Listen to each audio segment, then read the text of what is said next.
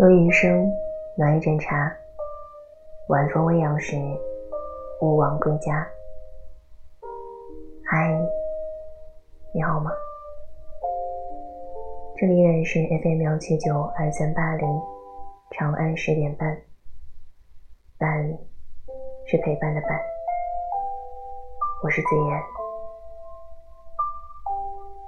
此时此刻是北京时间凌晨的三点四十五分。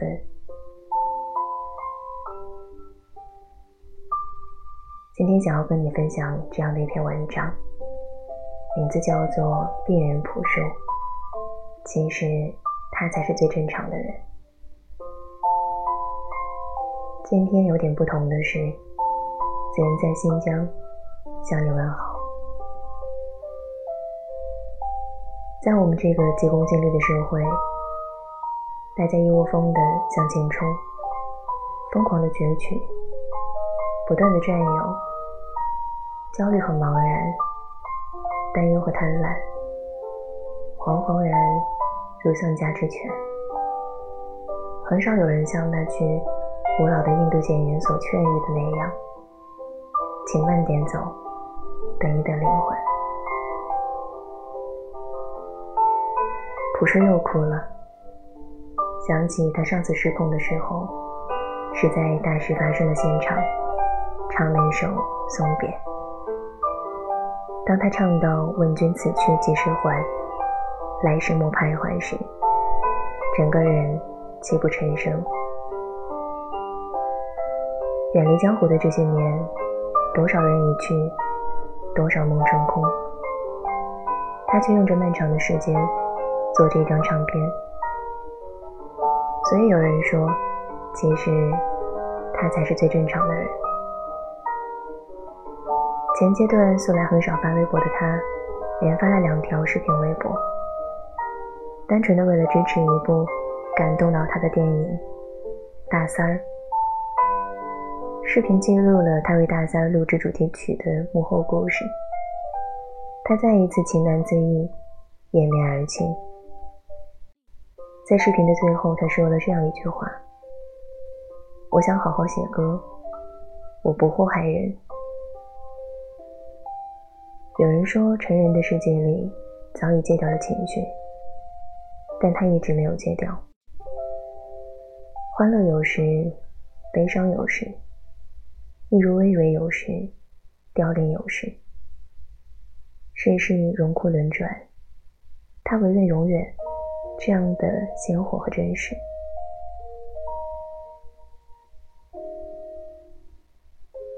朴树的父母都是北大教授。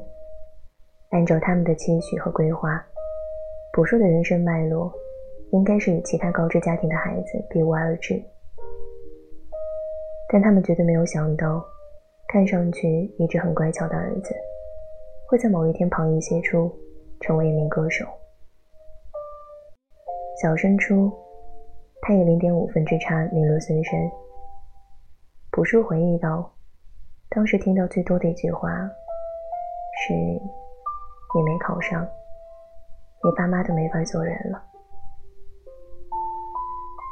九三年，朴树拼命考上了首都师范大学英文系。他把通知书拿给父母看，他说：“我是为你们考的，现在你们看到了，我不去了。”但在父母强大的攻势下，他还是无奈投诚。可是不喜欢就是不喜欢，他无法装作很享受的样子，去一挨四年的行医。大二时，他毅然退学，父母不死心，找人为他保留了一年学籍。这样的转换机会，他并未珍惜。他奋翅而逃，就不会成为重头罗网的鸡鸟。每天晚上。他带着吉他去家门口的小河边弹唱。那个忧郁少年，只有在弹起吉他时，才是最快乐的。九六年，朴树正式签约麦田，老板是宋柯。他也由原来的朴树，成为了现在的朴树。先是火车开往冬天，然后是白桦林。他唱：天空阴霾，鸽子飞翔。那白雪笼罩的村庄，姑娘还在痴痴守望。可是多少年过去了，还有谁纪念那没有墓碑的爱情和生命呢？当无边呻吟和米粒浮华成为流行时尚时，朴树确实很真挚，也确实很忧伤。他将一首怀旧歌曲唱得为人动容。向往诗和远方的高晓松说：“这辈子从来没有见过宋柯哭。”但当年，朴树抱着吉他，唱了自己唱的新歌《那些花儿》，宋柯第一次哭了。或许他的歌，与其说是在祭奠青春、缅怀爱情，不如说是让我们追忆那个曾经纯真的年代和不曾迷失的人心。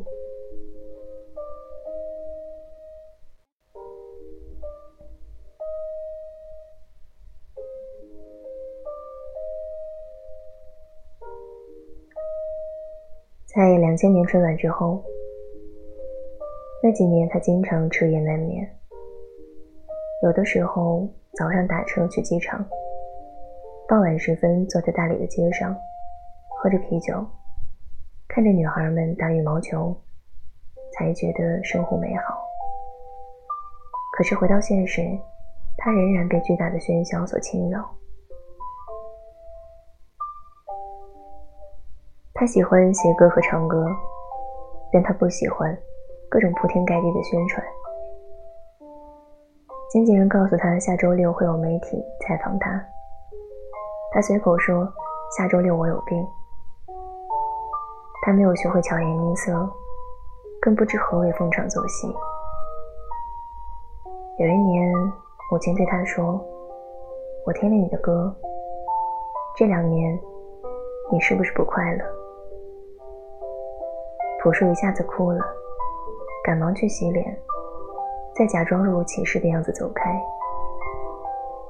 他热爱身心健康、自由的状态，热爱自己不被扭曲、不被世俗的名利、将利所困。但当他越来越风光无限时，他却忽然找不到自己了。笑容渐无。困惑渐生，抑郁滋生。于是他在鼎盛时期隐退，但他一隐就是十年。这十年，歌坛江山不断易主，潮来潮往，但他始终是人们记忆中的花儿，开在春风里，开在冬雪里，开在年复一年的四季轮回里。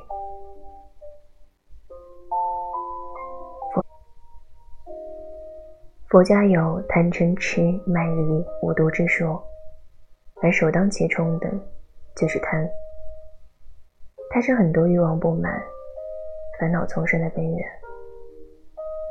因此，无欲则刚，不过是很多人盲述的一种虚妄的境界罢了。他不是努力去能、去贪，以彰显自己清心寡欲。摆出一副世外高人的姿态，而是天性使然。如果能够这样继续的生活下去，他不介意做一个富足的穷人。二零一四年，千呼万唤，他终于再出新歌。十年后的再度发生，是为那首《平凡之路》。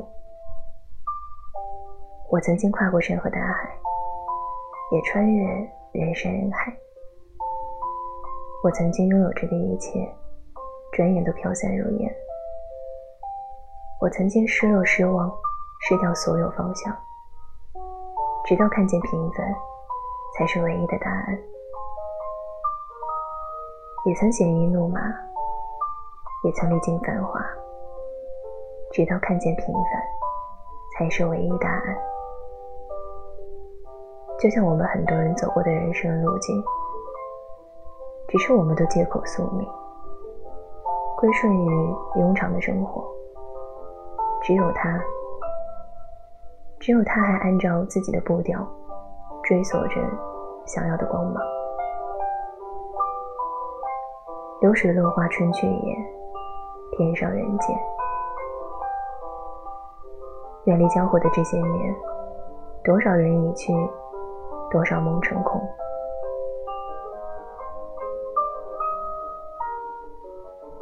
你还记得吗？那时的夜晚是如何降临的？什么都不说，像来自天空，轻如指尖的触痛。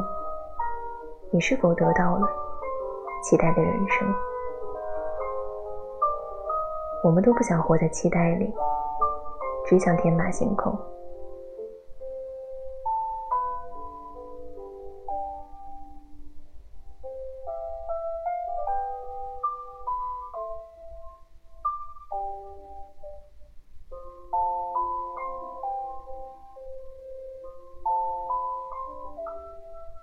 很多人说他越来越淡漠，其实没有。对于一个爱憎分明的人来讲，有人体会他的热，必然会有人验证他的冷，仅此而已。有人说朴树不是人间烟火，不接地气，活得像个苦行僧。朴树则认为，我觉得我不是苦行僧。我是在找更大的乐趣。对我来讲，节制是更大的乐趣。所以我不是有病，非要折磨自己才开心，而是因为我在里面找到了快乐。那个快乐是没法替代的。他就像盲目笔下的 Charles，满地都是六便士，他却抬头看到了月亮。但在很多人眼中，他就是匪夷所思的，就是病得不轻的。夏虫不可语冰，你以为人和人之间最大的分野之一是阶级，而其实是追求。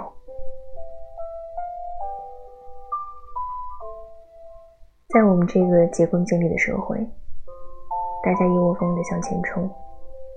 疯狂的攫取，不断占有，焦虑茫然，担忧贪婪，惶惶然丧家之犬。很少有人像那句“请慢点走，等一等灵魂”。而在声色犬马的娱乐圈，在趋之若鹜的名利场，朴树真的好像那个鲜有。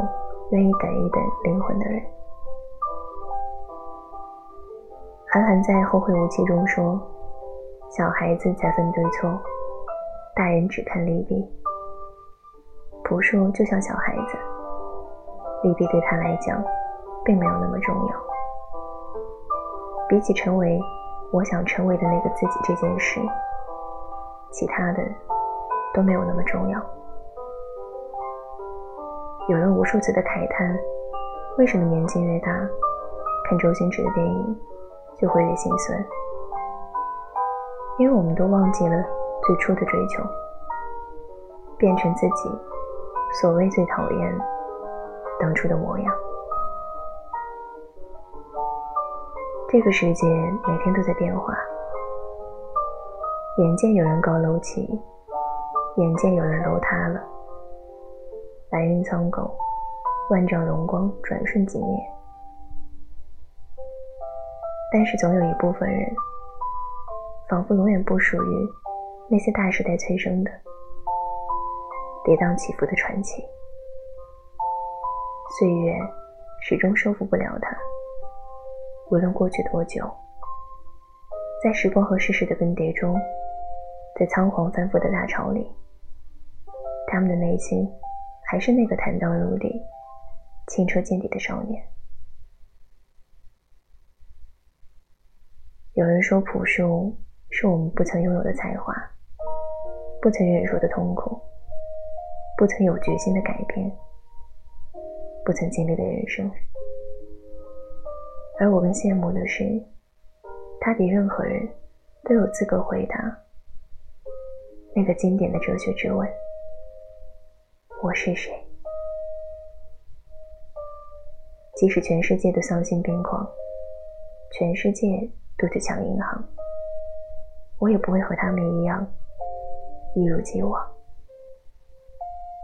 纵然事情已非，唯他赤子如初。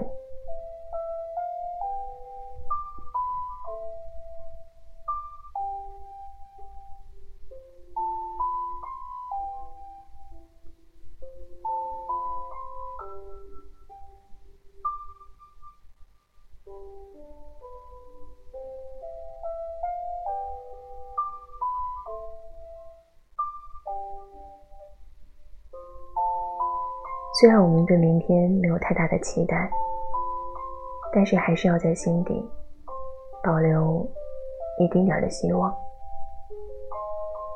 王小波曾经说：“我相信这不是一个人的经历。”傍晚时分，你坐在屋檐下，看着天慢慢的黑下去，心里寂寞而凄凉，感到自己的生命被剥夺。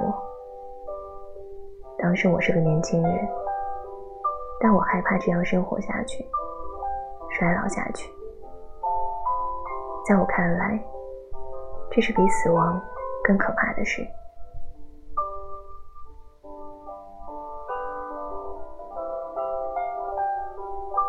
今天的荔枝出现了很多的问题，在前面直播的时候睡不着，说我真的不想听你读文章。我知道，可能很熟悉的人来讲，做录播的这个我和开直播的我完全是两个样。